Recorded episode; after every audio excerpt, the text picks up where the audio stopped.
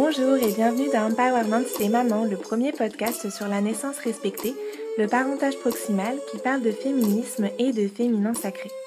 Je suis Christelle Carder, doula et créatrice du blog Karma Mama.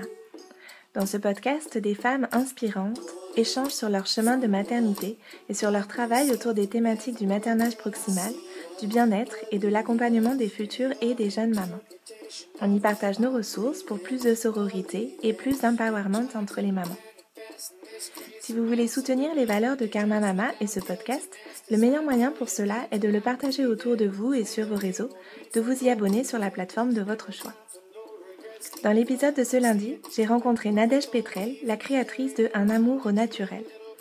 Nadège propose à travers ses ateliers et son contenu en ligne des outils pour accompagner nos enfants dans la bienveillance et les aider à se connecter eux-mêmes à leurs ressources intérieures. Évidemment, ces thématiques ne pouvaient que me parler.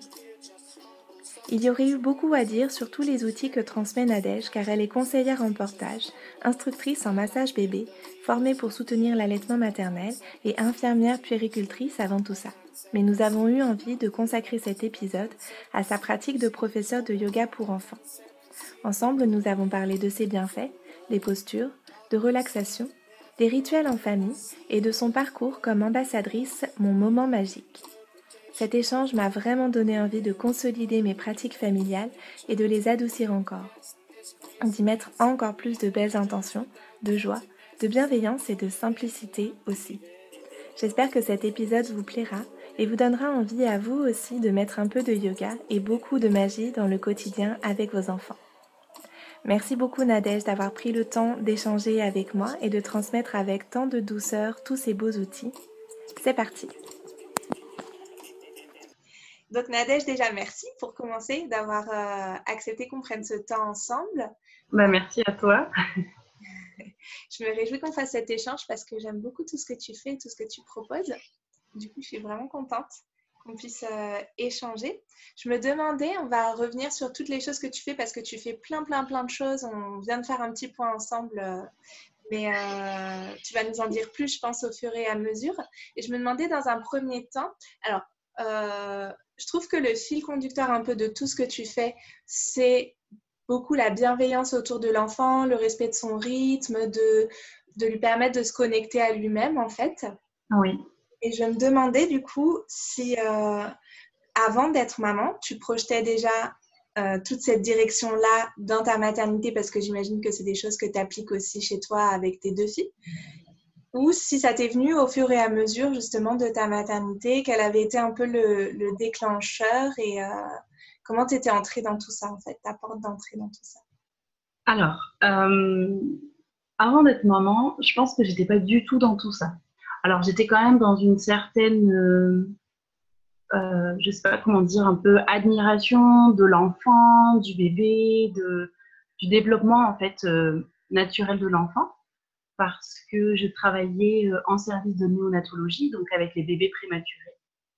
Et j'étais vraiment à la recherche, en fait, constamment d'outils qui pourraient euh, permettre justement au bébé qui est né euh, un petit peu trop tôt de, de se développer harmonieusement, tu vois, dans, avec tout ce qui est NIDCAP, donc c'est tout ce qui concerne les soins de développement, donc faire attention au bruit, à la lumière, comment est-ce qu'on manipule un enfant, euh, faire des pesées enveloppées dans des langes, des bains enveloppés. Euh, donc j'étais quand même, on va dire, dans une certaine démarche de, oui, on peut dire bienveillance euh, envers les enfants, mais surtout d'intérêt du développement vraiment du bébé dans toute sa globalité pour savoir comment reproduire en fait au maximum l'environnement ben, de l'utérus, entre le terrain, au monde extérieur pour que voilà, ce soit euh, le plus facile possible pour l'enfant de continuer de se développer.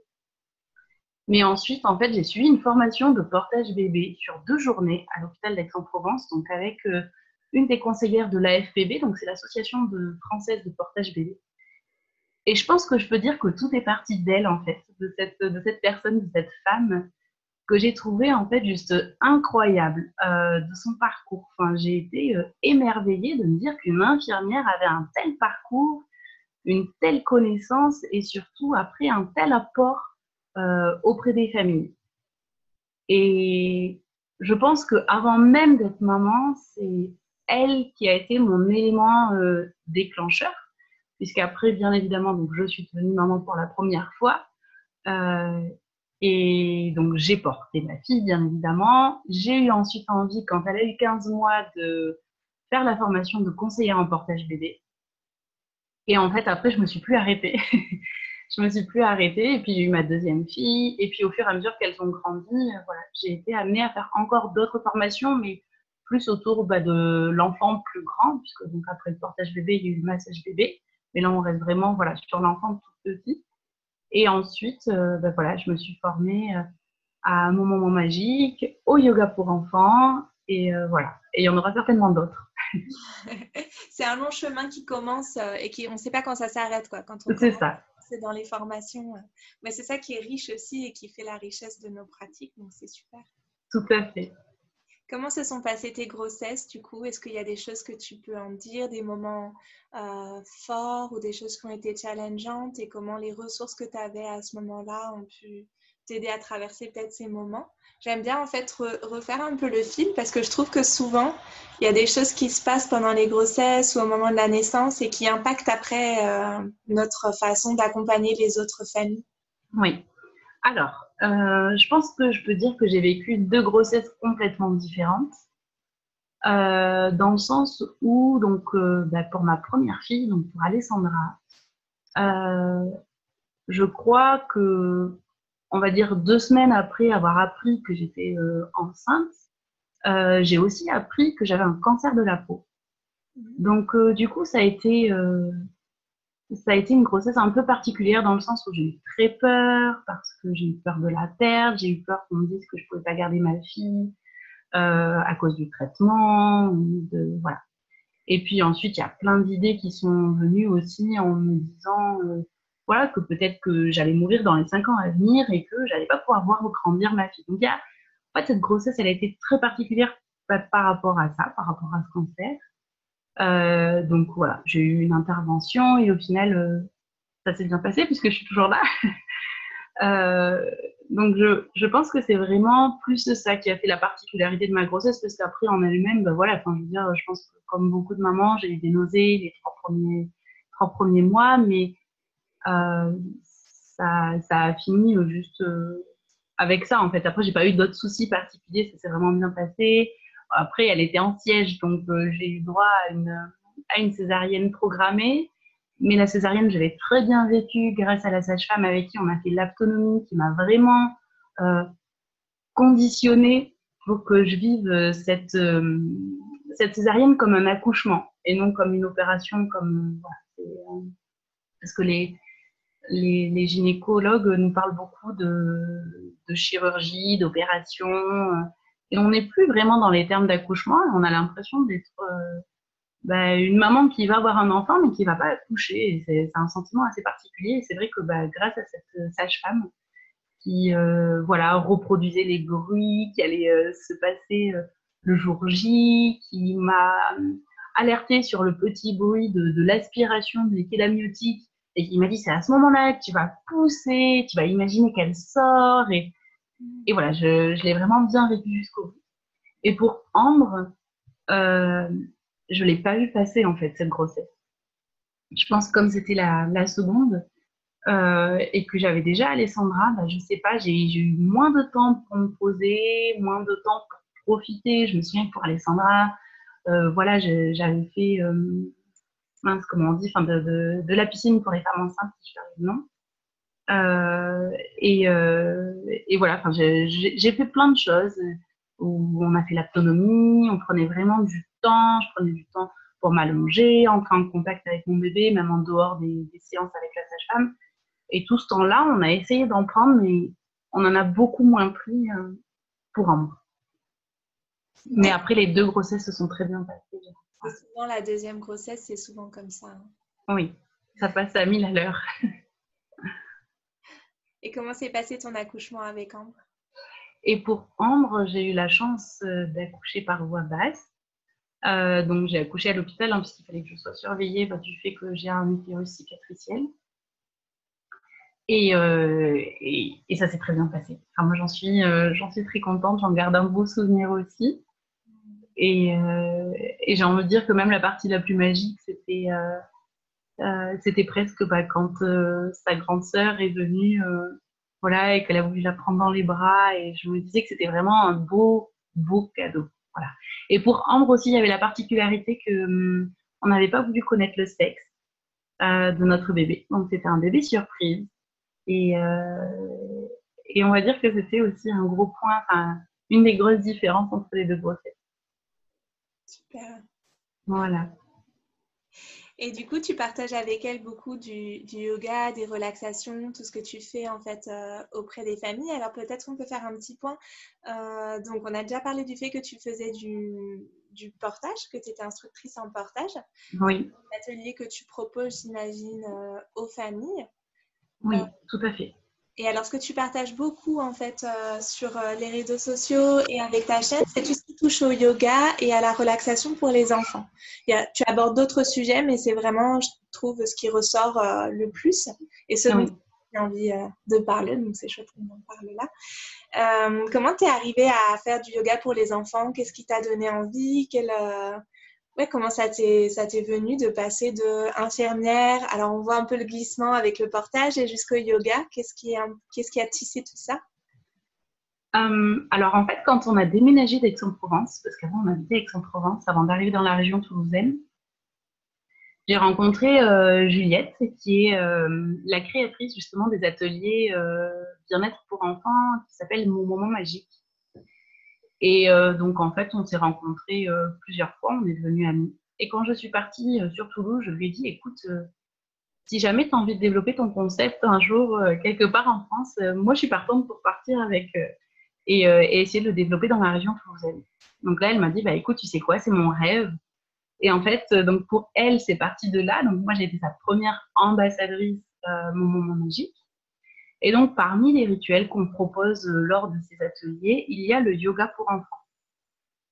Et, comment dire, moi j'avais ce besoin à chaque fois que je proposais ces ateliers euh, bah, d'aller plus loin en fait dans la pratique du yoga pour enfants, dans ce rituel-là, parce que je me disais voilà, je propose une, ou deux postures, mais au final j'ai pas été euh, formée à ça. Et autant pour les autres rituels, ça me posait pas question. Autant pour celui-ci, oui. Et, en fait, je me suis formée donc, euh, auprès de Catera Tosten, qui est sur Aix-en-Provence. Euh, et, c'est parti de là, en fait. J'ai fait la formation de yoga pour enfants et je ne me suis plus vraiment arrêtée. Et j'ai pratiqué donc avec mes propres filles. J'ai proposé, euh, enfin, je propose régulièrement des stages de yoga pour les enfants pendant les vacances scolaires. Et là, depuis cette année, tous les mercredis, euh, hors vacances scolaires, mais euh, je propose donc euh, des ateliers pour les enfants de 5 à 10 ans, des ateliers de yoga. Et je pense que c'est pareil, je ne vais pas m'arrêter forcément là. Je pense qu'il y aura encore d'autres formations, toujours autour du yoga, mais ça, ça, devient un peu une, une sorte de passion en fait où tu as envie de continuer, d'apprendre encore et encore et d'aller toujours un petit peu plus loin dans la pratique. Puis en plus, avec le yoga, il existe tellement de yoga différents. Voilà. Quels sont les bénéfices que tu vois, les bienfaits euh, sur les plans physiques et sur les plans peut-être plus euh, l'aptitude à se concentrer ou des choses comme ça, plus euh, sur les différents plans Quels sont les bénéfices que tu vois à la fois pour tes filles, puis peut-être pour les enfants que peut-être tu suis sur plusieurs, sur plusieurs semaines du coup Alors, avec les cours? Alors du coup, sur un plan physique, je dirais que déjà, parce que j'interviens aussi dans les crèches, donc là, on va dire pour les enfants de moins de 3 ans. Euh, et donc, vraiment sur un plan physique, pour commencer, euh, avec pour moi, ce qui est la base, c'est vraiment tout ce qui va être euh, la découverte du schéma corporel, prendre vraiment conscience de son corps, de qu'est-ce qui se passe quand on le bouge, qu'est-ce qui se passe quand on le touche, et vraiment de, ouais, c'est cette prise de conscience de chaque membre de notre corps de comment il est fait et de tout ce qu'on peut faire avec. Parce que, bon, voilà, quand on est enfant, on bouge et, euh, et on bouge beaucoup, mais ils ne se rendent pas forcément compte euh, de, voilà, si on bouge juste un doigt, deux doigts, ou voilà, ou on bouge puis on s'arrête, on fait la statue. Euh, donc, il y a vraiment tout ce schéma corporel. Après, il y a bah, tout ce qui va être autour de l'équilibre, mm. parce que voilà, c'est pas forcément évident de tenir sur un pied ou des petites choses comme ça quand ils sont petits. Donc il y a tout ce travail effectivement d'équilibre qui va, qui va suivre. Et euh, ensuite, effectivement, comme tu le disais tout à l'heure, il y a euh, beaucoup de choses qui vont, qui vont se jouer autour de la concentration de l'enfant. Et ça, c'est important aussi euh, pour, bah, pour l'école, par exemple, parce que effectivement, il faut apprendre à se concentrer, que ce soit sur son souffle ou au niveau de son corps, pendant qu'on fait les postures, mais euh, c'est, ça leur demande quand même, euh, même si les enfants sont vraiment dans l'instant présent, et ça c'est quand même le côté facile euh, par rapport à un adulte qui sont vraiment dans là tout de suite ce qu'on leur dit, ils sont pas avant, ils sont pas après, ils sont vraiment là maintenant, à l'instant présent. Donc c'est quand même super important pour le yoga. Donc il y a la concentration, il y a après j'ai envie de te dire aussi c'est un travail de mémorisation parce que bah, pour les enfants qui viennent euh, régulièrement, bah, il y a des choses qu'on voit, qu'on fait, qu'on refait, qu'on travaille un petit peu plus en profondeur. Donc ça veut dire aussi qu'il faut avoir euh, retenu ce qui s'est passé. Il y a aussi euh, le fait de prendre soin de soi et de son corps. Parce qu'il faut écouter son corps, voir où est-ce qu'on a nos limites, où est-ce que ça fait mal, pas mal, jusqu'où est-ce qu'on peut aller. Il y a aussi tout le côté de, du vivre ensemble, c'est-à-dire vivre avec les autres enfants. Euh, parce qu'il y a des moments bah, où on se déplace, où on fait un petit peu tout ce qui est danse primitive. Donc ça veut dire qu'on danse les uns à côté des autres. Donc euh, voilà, euh, s'orienter aussi dans l'espace. Donc il y a, il y a, oui, il y a encore plein de choses, mais il y a énormément de, de choses à travailler. Et moi aussi, ce que je vois, ça va être euh, euh, le, développement de la patience aussi des enfants. Parce que, bah oui, on est là dans l'instant, on veut faire euh, là tout de suite. Et c'est pas forcément facile d'attendre et de patienter ou d'observer les autres, de comprendre effectivement que c'est chacun son tour qu'on parle, c'est des fois chacun son tour qu'on agit aussi. Donc, il y, a, y, a, beaucoup de choses qui se jouent et en plus, je finirai avec tout ce qui est un travail autour des émotions, parce que moi, c'est quand même quelque chose qui me tient énormément à cœur du fait de toutes les formations que j'ai pu faire.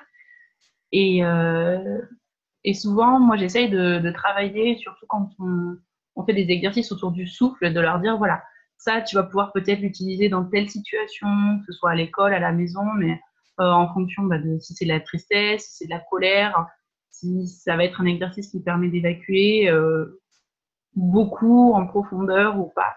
Donc il y a beaucoup de travail aussi autour des émotions qui se passent euh, pendant les ateliers de yoga. Est-ce que tu as des retours justement de la crèche par exemple ou des crèches dans lesquelles tu interviens? Des professionnels qui peuvent aussi voir les bénéfices que ça a sur les enfants? Ou euh, je me demandais si aussi les professionnels pouvaient être curieuses de ça et du coup s'en servir en fait s'en servir comme appui pour après, elles, leur travail au quotidien avec les enfants? Oui. Alors, euh, j'ai plusieurs retours parce qu'en fait, moi-même, je travaille au jour d'aujourd'hui euh, dans une crèche. Euh, et, et, en fait, il y a une des personnes, notamment une, des auxiliaires, qui est vraiment, qui va vraiment prendre un groupe régulièrement d'enfants pour le proposer aussi elle-même. Alors, elle n'est pas formée au yoga. Maintenant, elle est venue plusieurs fois, moi, voir comment je faisais. On a beaucoup échangé. J'essaie de lui donner euh, voilà, des outils. Euh, donc ça reste euh, voilà à son échelle, mais c'est déjà juste, moi je trouve merveilleux de pouvoir l'introduire dès cet âge-là. et elle, elle voit déjà un réel changement, même ne serait-ce qu'au niveau de la participation des enfants, hein, parce que bon, bien sûr ils n'arrivent pas à rester concentrés très longtemps, donc c'est pas pense qu'il ne faut pas mettre de grosses attentes derrière. Par contre, effectivement, ils prennent beaucoup de plaisir quand on leur parle de yoga. Enfin, de suite, ils sont heureux et ça ils courent, ils savent où il faut aller. Et par rapport aux crèches où moi j'interviens, euh, alors on va dire que c'est vrai que je leur ai jamais posé la question de savoir euh, si elles voyaient des, des bénéfices et en tout cas quels bénéfices elles en tiraient. Euh, le yoga, euh, ça fait euh, deux ans que j'ai commencé en crèche. Elles sont pas prêtes d'arrêter, donc je me dis c'est bien qu'elles y trouvent un intérêt pour les enfants. Et il y a toujours une professionnelle qui reste avec moi pendant l'atelier, donc qui assiste à la séance. Donc j'ai envie de dire que si après, à sa façon, elle a envie de le reproposer aux enfants, c'est tout à fait possible. Et après, l'idée c'est quand même que elle, elle puisse être un peu un relais et le proposer aussi aux enfants en dehors de mes séances à moi, qui sont euh, une fois par mois, donc mensuellement. C'est pas euh, énorme. Je souriais tout à l'heure quand tu parlais des enfants qui couraient pour aller se mettre euh, à, enfin, voilà, dans le temps de yoga parce que moi je fais beaucoup de yoga chez moi avec mes enfants aussi, du coup, parce qu'il me voit faire. Donc, euh, et mon fils euh, Milo, le plus petit qui a 19 mois, il a une passion, mais il veut tout le temps prendre le tapis de yoga, et puis alors il le prend, il l'attrape, il le met partout. Enfin, c'est un de ses premiers mots, je pense, euh, yoga. Et du coup, ça me faisait penser à lui. Et c'était aussi une des choses que j'avais, sur laquelle j'avais envie de t'entendre parler, de ce que toi, tu pouvais voir de ta place. Moi, je le vois, moi, à ma place de maman mais toi, de ta place du coup de professeur, de la dynamique que ça crée dans les familles, de comment les familles peuvent euh, euh, s'emparer de, ben, du yoga, de comment qu'est-ce que ça crée en famille aussi, parce que je trouve que c'est hyper, euh, hyper riche sur ce que tu disais aussi de prendre soin de soi. Moi, je trouve que ça touche aussi ben, beaucoup plus largement à l'alimentation, à la, comme tu disais, l'accompagnement des émotions, au rapport à son corps, au rapport à à l'autre en fait et même à l'environnement. Et euh, voilà, en fait, moi, je suis passionnée aussi par tout ça, donc j'avais vraiment envie de t'entendre parler euh, au sein de la famille, comment toi, tu vois les choses? Euh, alors déjà, pour commencer, j'ai envie de dire qu'il ne faut pas se mettre de barrières. Parce que des fois, j'ai eu des parents qui m'ont dit, oui, mais moi, je fais pas de yoga, donc, enfin, j'en ai jamais fait, donc en gros, ils ne se voient pas commencer avec leurs enfants. Ensuite, il y a aussi euh, les situations où on se dit oui, mais il est trop petit. Donc moi, ça me fait plaisir quand j'entends que ton enfant a 19 mois et que tu fais du yoga parce que euh, vraiment, j'insiste là-dessus. Je pense qu'il n'y a pas d'âge pour commencer. Parce que les enfants, des tout petits, en fait, ce sont des petits yogis. Ils se contorsionnent, ils se mettent dans, dans, dans les positions les plus improbables possibles pour arriver à faire leur développement moteur. Donc déjà, naturellement, en fait, le bébé, l'enfant, c'est un petit yogi. Euh, et je pense que dès qu'ils ont acquis la marche, ils sont euh, à même de faire plein de postures avec nous. Et on en revient vraiment aux attentes qu'on y met derrière. Alors des fois, on se dit, oui, mais si le chien tête en bas, il faut le faire comme ça, avoir les mains là. Et lui, il n'aimait il pas dans le bon sens, enfin, bon, n'importe quoi. Eh bien, c'est pas grave parce que euh, justement, quand on le fait en famille et quand on le fait avec nos enfants, la seule notion qui est importante, j'ai envie de dire, ça va être la notion de plaisir, de prendre du plaisir à partager quelque chose ensemble et en famille. Et, euh, et je trouve qu'il y a une telle complicité qui se dégage dans ces moments de yoga en famille.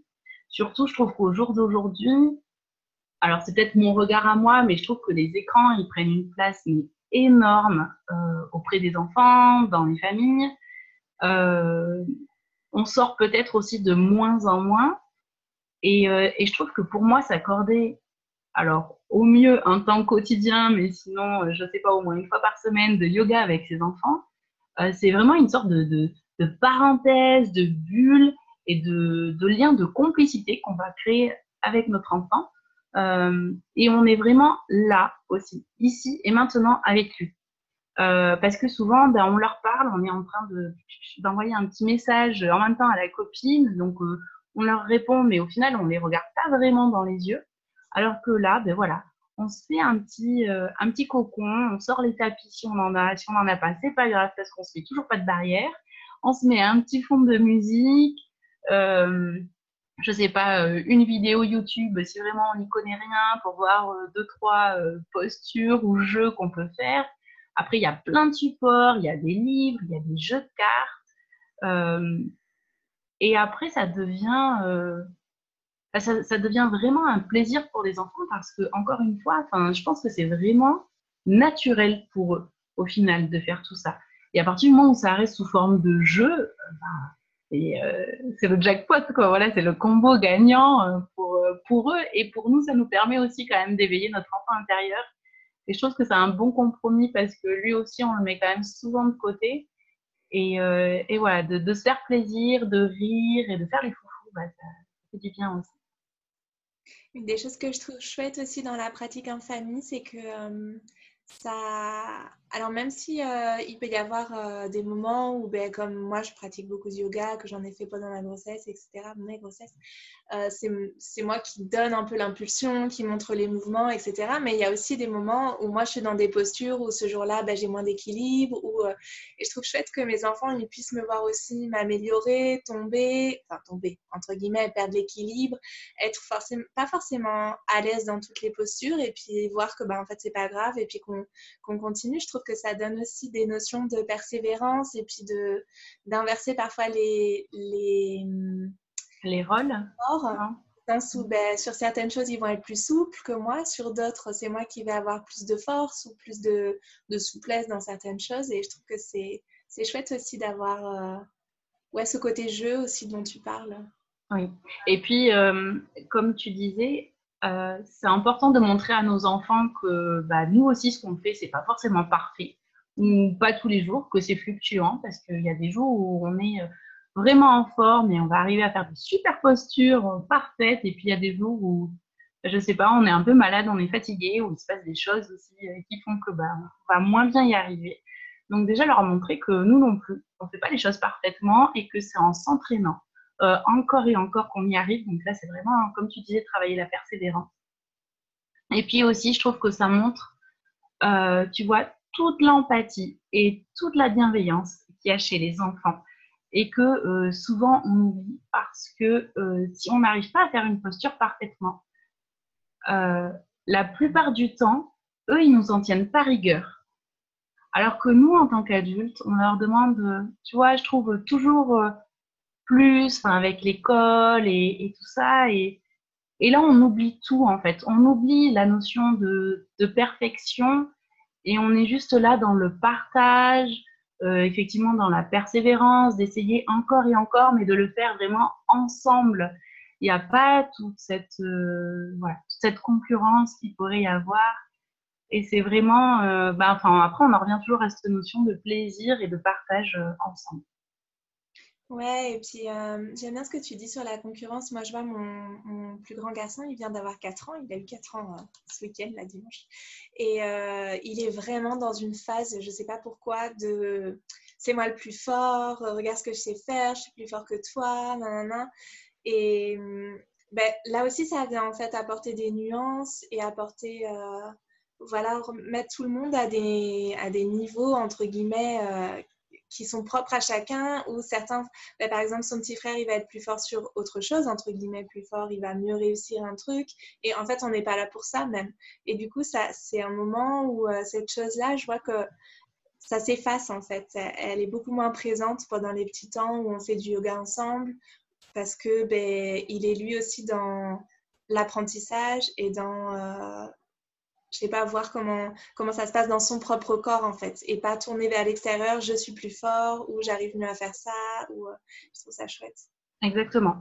Et tu sais quoi, ça me fait penser à une fois où j'avais euh, organisé un stage de yoga à la maison. Et en fait, on a fait un exercice avec une plume que tu mets au sol, et il faut souffler, pour, euh, donc il faut s'allonger par terre, souffler pour faire avancer la plume. Et donc, j'avais mis une, ligne de départ et une ligne d'arrivée pour que quand même il perdure, on va dire, dans le souffle, parce que sinon, il y en a qui auraient tendance à arrêter euh, rapidement. Et donc, il y avait euh, ma fille aînée qui n'a pas réussi et qui s'est mise à pleurer et qui était vraiment, euh, je pense, c'est vraiment dévalorisé par rapport aux autres qui, eux, y arrivaient et qui, n'y arrivaient pas. Eh bien, ce jour-là, il y a les autres enfants qui sont venus, qui se sont mis à sa hauteur, qui lui ont dit si tu veux, on le refait ensemble. Enfin, tu vois, qui ont vraiment eu cette notion de il n'y a pas de premier, il n'y a pas de dernier en fait. Le but, c'était pas d'aller vite, euh, c'était que tout le monde y arrive. Et il y a une espèce de solidarité qui s'est mise euh, en place autour d'elle qui était juste, ben, j'ai envie de te dire, magique, quoi. Et, et c'est aussi ça, tous les bienfaits qu'il y a autour du yoga, c'est-à-dire que j'ai l'impression qu'il n'y a que du positif qui peut, qui peut en ressortir et, et effectivement, on porte toujours un regard sur l'autre euh, de, bienveillance et puis d'amour. Euh, et, voilà, et on est là pour s'aider, on est là pour faire ensemble, on est là tous pour y arriver. Voilà. Comment ça se passe tes cours de yoga pour les enfants? Est-ce qu'il y a différents, euh, différentes petites étapes qui reviennent pour toi pour euh, les poser un peu dans l'énergie, pour les accompagner parce que euh, moi je le vois encore une fois avec mes enfants, euh, y a, quand on commence le yoga, bon ben voilà, soit ils viennent, soit ils viennent pas, mais il y a, y a, un temps où il y a comme des petits sas en fait de, où ils se posent plus, où ils rentrent dans, plus dans l'énergie, où ils vont être plus dans quelque chose de très dynamique et puis un moment où on va être plus dans quelque chose de euh, qui, qui s'approche plus de la relaxation Comment ça se passe dans, ta pratique à toi avec les enfants pour les amener là-dedans? Alors, nous, on commence déjà toujours par euh, faire un petit tour où on se dit comment on se sent. Parce que moi, j'aime bien, on le fait euh, en début de cours et on le fait à, la fin du cours pour voir un petit peu l'évolution qu'il y a eu au cours du cours. donc déjà, c'est un temps de parole où on s'écoute chacun son tour. Ensuite, en général, je commence par euh, des choses plutôt calmes. Ensuite, des choses, euh, enfin des, des jeux plus euh, mouvementés où vraiment ils vont bouger, se défouler. Et ensuite, on termine toujours par une relaxation que je raconte. Et donc, on se redit après, à la fin, comment on se sent et on se remercie. Maintenant, il faut savoir qu'avec les enfants, il n'y a pas de science exacte et que je pense que dans 99% des cas, je ne prépare pas mes cours. Je ne sais pas ce que je vais leur proposer, mais que ce soit en crèche ou les mercredis avec les enfants plus grands. Parce qu'en fait, c'est un peu comme s'il y avait une, tu vois, une énorme boîte à outils euh, dans ta tête. Et, euh, quand tu te retrouves en phase 2, tu fais OK, waouh. Il y a des fois, tu arrives et ils sont mais à, mais à 10 000% et tu te dis en fait, euh, on va pas pouvoir commencer comme ça, c'est pas possible. Ou l'échauffement, on va le faire super rapide parce qu'il va falloir euh, vraiment passer à quelque chose qui va les défouler euh, de suite. Et, euh, et en fait, tu es tout le temps en train de, de t'adapter à eux. Alors là, tu vois, par exemple, j'ai, on a fait un petit peu, alors je le fais rarement, mais là, on a fait sur des thématiques du printemps, sur des thématiques de Pâques, où j'essaye aussi de les faire participer, de leur dire, ben voilà, euh, qu'est-ce que ça représente pour toi le printemps, qu'est-ce que tu vois au printemps, quels animaux, quels euh, végétaux, enfin un petit peu tout. Et au final, tu vois, le cours, il va se construire euh, comme ça en fonction de ce qu'ils disent. Et puis au final, je, dis n'importe quoi, tu fais la posture de là, ou ouais, ou non, une fois, je faisais la posture du papillon. Donc juste, on bougeait les jambes et les genoux. Et puis il y en a un qui dit Ah, le papillon, il devient encore plus grand. Puis d'un coup, il se met à bouger les bras. Je fais Ok, t'as raison. C'est parti. Le papillon devient encore plus grand. Et, euh, et au final, il y a nous, notre apport, mais les enfants, ils ont tellement de choses euh, à nous apporter aussi, tellement d'idées, que, en fait, même s'il y a, on va dire, une trame générale dans notre tête, c'est vraiment voilà, ce, ce, temps de présentation, de se dire comment on se sent. En général, j'aime bien commencer par du calme, on se défoule et on refinit par du calme. Mais euh, c'est pas. Voilà ça peut changer euh, à tout moment en fonction de, des enfants et de leur état euh, ce jour-là. Ouais, tu t'adaptes euh, au groupe en fait, à ce qui se passe à l'instant présent toi aussi. Oui, c'est ça. et comment ça se passe à... Enfin, comment ça se passe? Comment la relaxation, comment tu l'amènes? Comment les parents peuvent s'en saisir aussi? Je me demande par exemple pour des parents qui seraient complètement novices là-dedans, Mmh. on pourrait commencer, par exemple, pour, euh, ben, pour partager cet outil-là avec leur enfant. Est-ce que toi, tu penses, par exemple, que c'est nécessaire ou en tout cas, euh, euh, ouais, que c'est facilitant de pratiquer soi-même dans un premier temps? Tu veux dire que si le parent le pratique lui-même avant de le proposer à l'enfant? Mmh. Alors oui. Alors moi, de toute façon, comment dire? Je pense que quoi qu'on propose euh, à l'enfant, qu'on soit parent, professionnel, euh, peu importe, euh, il faut toujours avoir testé ce qu'on va leur proposer.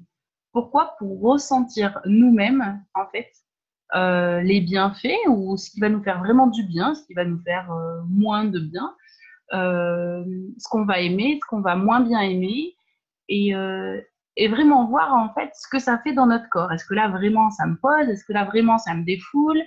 Est-ce que ça me pose mais là-dedans ça travaille dans la tête et du coup je pars Est-ce que j'arrive quand même à rester concentrée?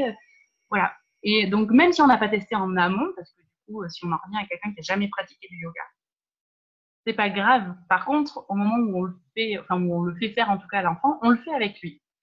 Et euh, tu vois, par exemple, là sur Instagram, tous les soirs en story, euh, je propose des petits outils bien-être. Alors la plupart du temps tournés vers le yoga, mais des fois il peut y avoir des exercices de brain gym, de sophrologie ou autre.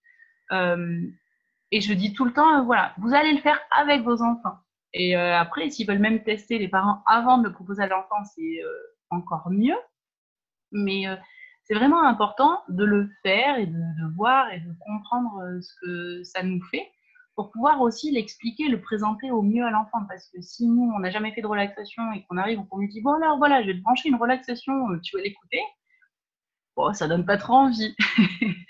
Alors que si on dit, tiens, viens, on va se poser, on va installer une couverture, une petite musique, tu vas voir, on va écouter une histoire ensemble, euh, et on va pouvoir rêver, imaginer plein de choses.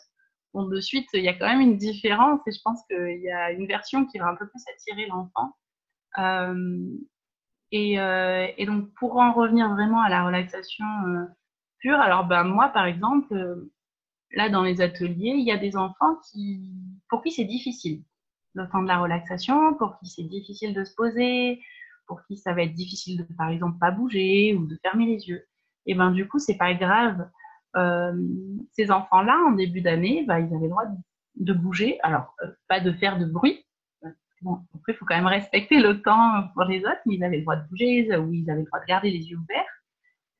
Et puis, petit à petit, je pense que de voir les autres enfants, ils ont vu, ils ont compris, euh, et puis ensuite, bah là, on se pose vraiment, on s'allonge. Alors, on ferme pas les yeux, mais par contre, à partir de maintenant, on essaye de rester allongé.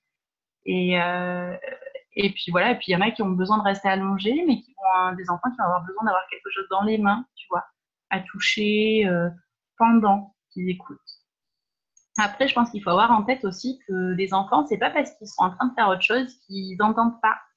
Euh, ou que ça n'a aucun effet sur eux. Et ça, c'est quelque chose qui me tient à cœur parce que si je prends l'exemple euh, bah, de Ambre, donc de ma deuxième fille, quand on lisait des histoires, et eh ben souvent elle jouait à côté. Donc il y en a qui pourraient dire, bah, tiens, elle n'écoute pas, donc on va arrêter. En fait, c'est pas vrai. Elle, elle a besoin en fait euh, d'être en action pendant le temps de lecture. Euh, et, je pense que, bah voilà, s'il y a des parents qui ont envie de se lancer dans les relaxations, c'est de se dire, c'est pas parce que vous allez, euh, voilà, allumer une relaxation, en mettre une, parce que c'est peut-être pas les parents qui vont les, dire. Hein. voilà, moi par exemple, j'en mets sur ma chaîne YouTube, donc ça peut être, voilà, hop, on met euh, la relaxation de Nadège, on écoute. Mais c'est pas parce que votre enfant va faire autre chose que ça veut dire qu'il l'intègre pas ou qu'il n'entend pas. Et puis des fois, j'ai des retours aussi de, de mamans qui me disent ah ben moi, il me l'a même réclamé une deuxième fois. Et la première fois, par exemple, il a fait que bouger, puis la deuxième fois, il s'est posé. Mais deux fois d'affilée, tu vois. Donc en fait, je pense qu'il n'y a pas de, il n'y a, pas de recette, mais juste d'être à l'écoute de son enfant, de lui faire confiance, que s'il a besoin de, toucher quelque chose en temps ou de bouger, ben, c'est ok. S'il a besoin de garder les yeux ouverts, c'est ok. Et puis petit à petit, ben, on peut l'emmener à voilà, à peut-être s'allonger, à peut-être fermer les yeux. Et surtout, pas hésiter de nous, de le faire avec lui, à côté de lui, bah, de se poser, de fermer les yeux. Ils voient euh, comment ça se passe, parce que bah, si pour eux c'est la première fois et que pour nous c'est la première fois, ça veut dire qu'ils nous ont même jamais vu faire, donc c'est vraiment l'inconnu, ça peut être un peu, un peu stressant en fait. Euh, et pour eux, bah, justement, le fait d'avoir quelque chose à tricoter, à toucher et à faire à côté, c'est leur façon à eux de, euh, comment dire, de, de remaîtriser la situation. Donc c'est important de, les laisser faire aussi. Je ne sais pas si ça répond à ta question, je suis un peu partie dans tous les sens. C'est très intéressant et ça me, ça me renvoie à des choses euh, aussi avec mes enfants où, je pensais à des moments. Maintenant, on ne fait plus trop, mais en fait, il y avait un moment où, euh, je ne sais pas pourquoi, c'était une période où ils étaient beaucoup, beaucoup, surtout mon plus grand, euh, il était vachement tendu en fait. Et dans, enfin, à la maison, il y avait souvent des petits conflits, plus que, plus que d'habitude, les petits conflits normaux entre frères et sœurs, enfin, entre frères, là, pour le coup. Et en fait, on nous avait offert le livre de la grenouille, la calme attentif oui. grenouille, c'est ça hein? Oui. Euh, et en fait, ben, comme euh, moi, je fais aussi beaucoup de relaxation, enfin de relaxation. En tout cas, comme j'ai beaucoup euh, fait de méditation, que c'est vraiment une pratique que j'ai dans dans mon quotidien et que je le faisais quand j'étais enceinte, j'ai continué en fait quand quand ils étaient bébés. Et du coup, pour les endormir, quand je les avais en portage, je leur faisais des petits scans corporels, allez détendre bien tes jambes relâche tout. Du coup, c'est des pratiques auxquelles ils sont habitués. Mais pour autant, on ne fait pas forcément de de temps, il euh, n'y a, pas vraiment jusqu'à présent de temps consacré à ça. Mais en revanche, euh, ils réclament euh, parfois, tu vois, de mettre le CD justement calme et attentif comme grenouille. Et comme tu dis, ils jouent complètement à côté. Mais au début, j'étais surprise parce que je, je, constatais que pendant tout le temps du CD, il n'y avait aucun conflit en fait. Et dès que le CD touchait à sa fin, hop, il y avait des conflits, enfin des conflits, en tout cas des petites situations de friction qui n'allaient pas forcément jusqu'au conflit. Mais... Et je trouvais ça assez fascinant quand même de me dire que simplement avec, euh, avec ce fond sonore, en fait, et, l'intention qui était posée avec, qui, émanait de, de lui, et eh bien en fait, ça le mettait déjà dans une... Euh, ouais, dans un état où euh, il était beaucoup plus détendu et beaucoup plus centré sur lui-même, euh, enfin centré sur lui-même au sens positif du terme, de ne pas être tout le temps dans l'extérieur, dans, le, dans, le, du coup, dans la friction avec, euh, avec l'autre. Et je trouvais ça super intéressant. Quoi. Donc ça, me, ça fait bien écho à mon vécu de maman. je me demandais tout à l'heure, tu parlais de, de mon moment magique. Et euh, j'ai regardé un petit peu du coup euh, en amont de notre échange ce que c'était parce que euh, j'en avais déjà entendu parler et j'avais déjà, je m'étais déjà dit ah ça a l'air vachement intéressant. Donc là c'était l'occasion de découvrir plus avec toi. Et dans la petite présentation que faisait Juliette dont tu parlais tout à l'heure, elle évoque et tu en as parlé aussi le fait qu'il y ait neuf rituels. Et j'avais envie en fait de t'entendre parler autour du rituel justement, mais peut-être d'abord plus largement le rituel au sein de la famille, le, enfin tu vois, euh, j'ai l'impression que on est dans une époque et dans une société où euh, les routines et les rituels sont peu valorisés et où on essaie d'être toujours dans l'aventure, dans le nouveau, dans le, les choses qui changent. Alors que moi, je constate vraiment qu'on a besoin, en tout cas mes enfants et, moi personnellement, on a besoin de routines, on a besoin de rituels. Et euh, je trouve que c'est des pratiques qui sont très bénéfiques pour, euh, pour positiver en fait euh, le rituel et la routine. Et avant qu'on en vienne aux neuf rituels, si tu veux bien nous en dire un peu plus, peut-être juste déjà le rituel, les bénéfices des rituels, des petites routines. Qu'est-ce que toi ça t'évoque et comment tu le, tu le partages? Alors, un vaste sujet. Les rituels, en fait, auprès des enfants, je pense que c'est important euh, parce que ça leur donne des repères et que euh, ça leur permet une certaine autonomie dans le sens où euh, ils savent ce qui va se passer juste après, dans quel ordre ça va se dérouler. Et l'autonomie de l'enfant, bah, c'est vraiment, j'ai envie de dire, ce qu'on cherche. En tout cas, moi, ce que je cherche, c'est vraiment les, les rendre le plus autonomes possible. Euh, et comme tu dis, euh, voilà, on a besoin de, ces repères-là, que ce soit nous en tant qu'adultes ou même euh, les enfants. Maintenant, je pense que c'est important d'en avoir, mais que ça ne devienne pas une contrainte non plus. Dans le sens où, euh, je sais pas, je n'importe quoi, oui, mais normalement, c'est repas, ou douche, repas, dodo, s'il n'y a pas la douche, euh, ou qu'elle vient après, ou qu'elle vient pas du tout, euh, c'est pas grave. Voilà. C'est bien, euh, voilà, j'ai envie de dire d'avoir une trame, d'avoir des rituels, mais de rester quand même, enfin pour moi en tout cas, souple par rapport à tout ça, et de se dire qu'aussi, il y a des rituels qui vont changer, qui vont évoluer en, fonction de, bah, de nos enfants, de leurs besoins, de leur âge. voilà, des fois, trois mois après, le rituel, il est plus le même et ça change quand même régulièrement.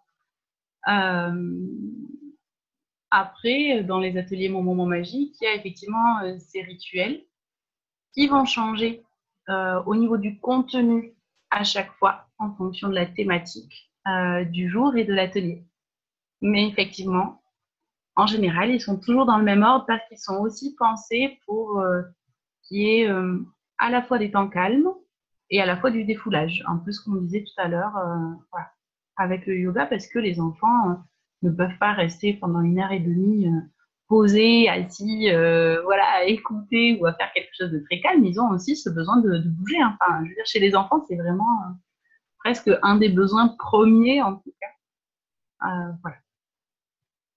Ouais, d'ailleurs, c'est rigolo parce que j'ai l'impression que, chez les enfants, il y a ce besoin de bouger et qu'on essaye du coup un peu de le canaliser et de leur remettre, euh, voilà, de les poser. Et chez l'adulte, c'est la démarche inverse. En tout cas, c'est ce que je trouve dans le yoga. On est très euh, sédentaire dans notre quotidien au sens où on, est, on peut passer des longues heures euh, assis à un bureau et le yoga vient remettre du mouvement. Donc c'est rigolo parce que c'est vraiment des, c'est la même pratique et c'est des démarches un peu inverses euh, pour avoir un équilibre en fait. Euh, Alors honnêtement, tu vois, je l'avais jamais remarqué. Je trouve ça très intéressant de le poser comme ça parce que oui, c'est euh, un peu ça. Il y avait une chose sur laquelle j'avais envie de rebondir. c'est que tu parlais de, quand tu, juste là avant, on parlait des rituels et de la capacité d'autonomie des enfants, enfin que ça vient, en tout cas, permettre petit à petit d'être plus autonome. Et moi, quand je pensais à... En fait, je fais un peu la distinction entre routine et rituel. Et les routines, à mon sens, elles viennent euh, ouais, proposer, enfin en tout cas, euh, être des outils vers l'autonomie. Et le rituel, pour moi, c'est plus euh, un temps de, de, de, partage aussi et qui vient en fait qui participe à l'identité qu'on a en tant que famille ou en tant que, ben, groupe ou que tu vois. Euh, et du coup, je trouvais ça intéressant aussi dans la dynamique euh, de la famille d'avoir ces moments en fait de routine ou de rituel euh, qui ont pour moi un peu des sens différents. Je sais pas si tu vois ce que je veux dire, mais tu vois, par exemple, bah, je, je, sais que pour mes garçons, et je le vois chez d'autres enfants aussi, et ben, il y a quelque chose de, de, de, fort de se dire, bon, bah, on va faire euh, du yoga ou euh, on va faire ça, dans notre famille, on fait ça. Et puis quand ils le retrouvent chez d'autres euh, amis qui peuvent aussi avoir des pratiques similaires, il y a une forme de...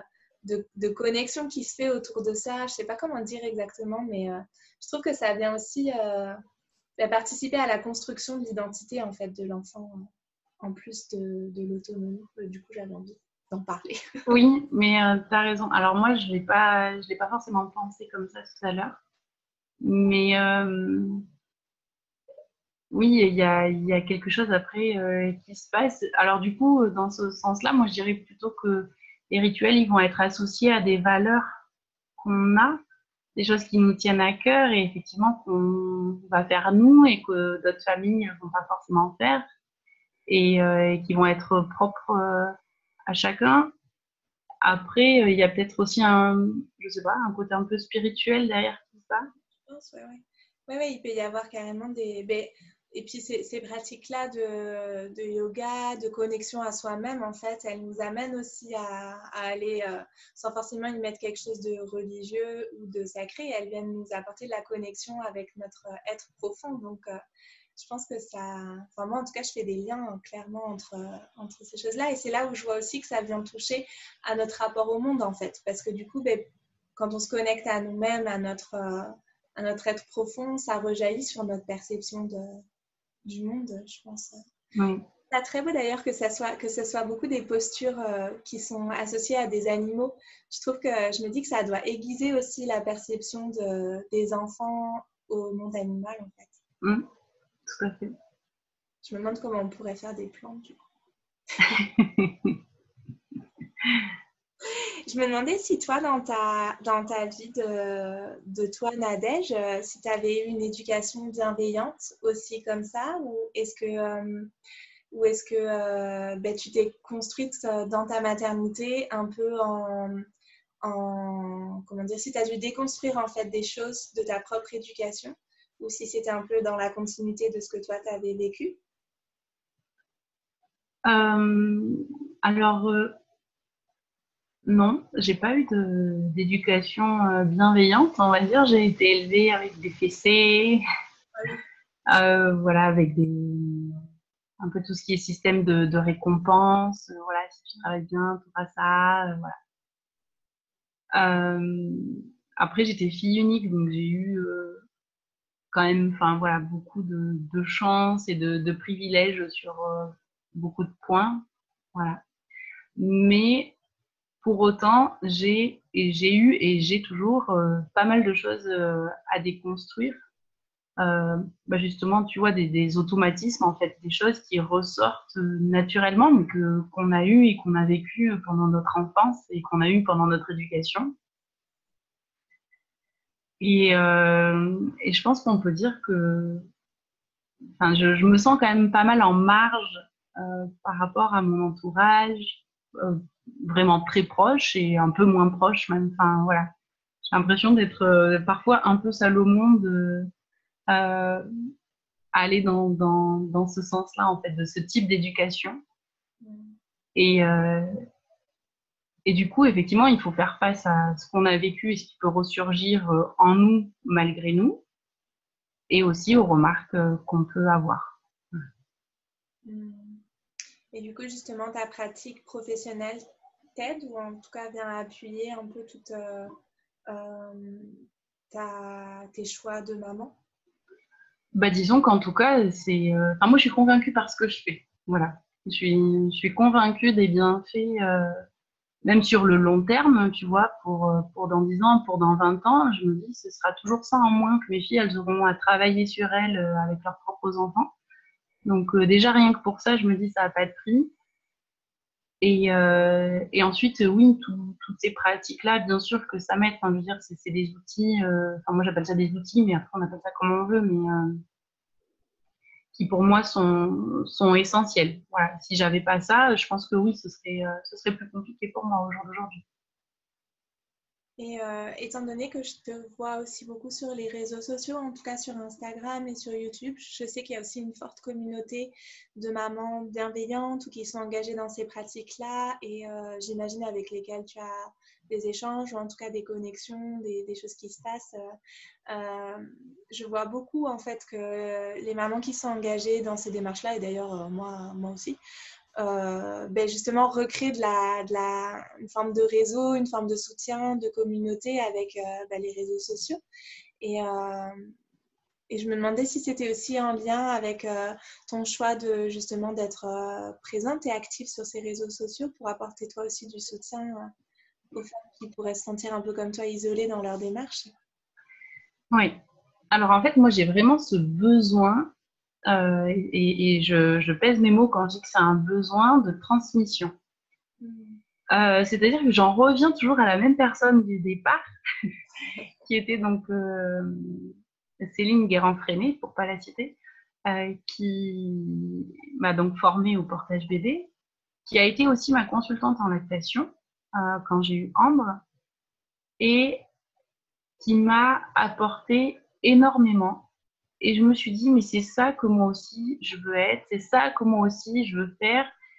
C'est, euh, tu vois, être une sorte de personne ressource euh, qu'on peut aller voir ben, quand ça va pas, quand on n'est pas en accord avec la famille, avec les amis, quand on est perdu, quand on a 10 000 professionnels qui viennent nous dire mais, mais des choses euh, aux opposés, enfin, tu vois, les uns des autres.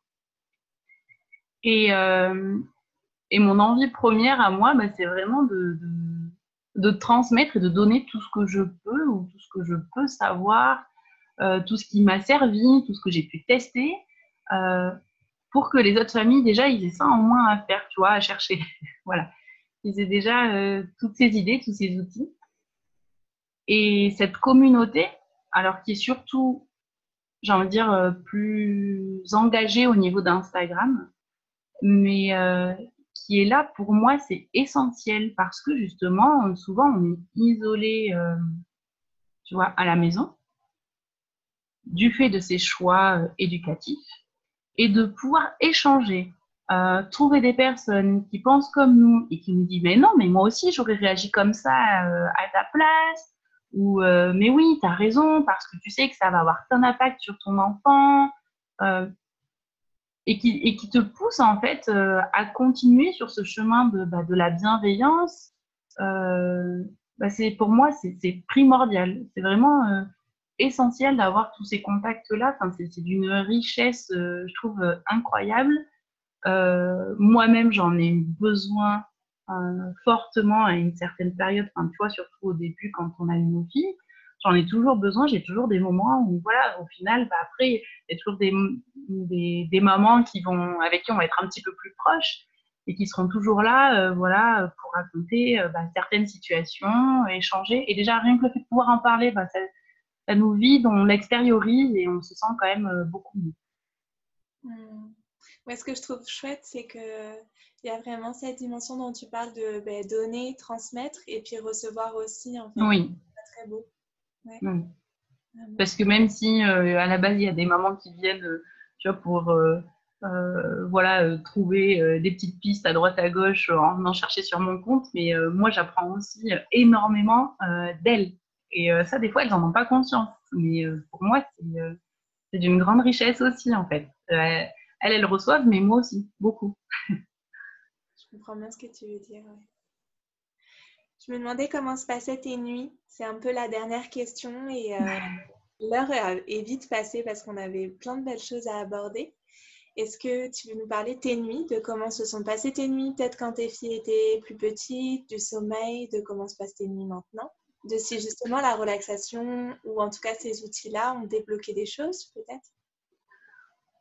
Euh, Alors, pour Alessandra, les deux premiers mois ont été compliqués. Et ensuite, elle dormait 12 euh, heures par nuit. Donc, euh, elle a toujours un très bon sommeil. Donc, j'avoue, c'est assez simple. euh, Ambre, que j'ai allaité jusqu'à 4 ans. Alors, elle, jusqu'à, je crois, 2 ans, 2 ans et demi, elle faisait pas ses nuits. Donc, euh, c'était un petit peu plus sportif, on va dire, parce que la fatigue, elle se cumule. Donc, c'est pas toujours évident. Par contre, là, à ses 4 ans, elle a pris la décision d'arrêter le sein. Et le relais en fait qu'elle a eu pour s'endormir, c'était vraiment euh, les relaxations. C'est-à-dire qu'elle va pas s'endormir un soir sans une berceuse, une hypnose ou une relaxation. C'est vraiment euh, et puis d'elle-même, elle me le dit, hein, elle me dit mais tu sais très bien je, que je sais pas m'endormir toute seule. Mm. Bon, alors moi je lui dis que je, je la sais capable de s'endormir toute seule, mais que évidemment si elle en a besoin, il n'y a aucun souci. Euh, et au jour d'aujourd'hui, c'est voilà, ça, fait vraiment euh, partie de son rituel du coucher que d'écouter. Euh, alors, bah, je te dis, voilà, ou une hypnose, ou une petite berceuse, ou enfin voilà, qui sont faites aussi par les copines, ou une relaxation de maman.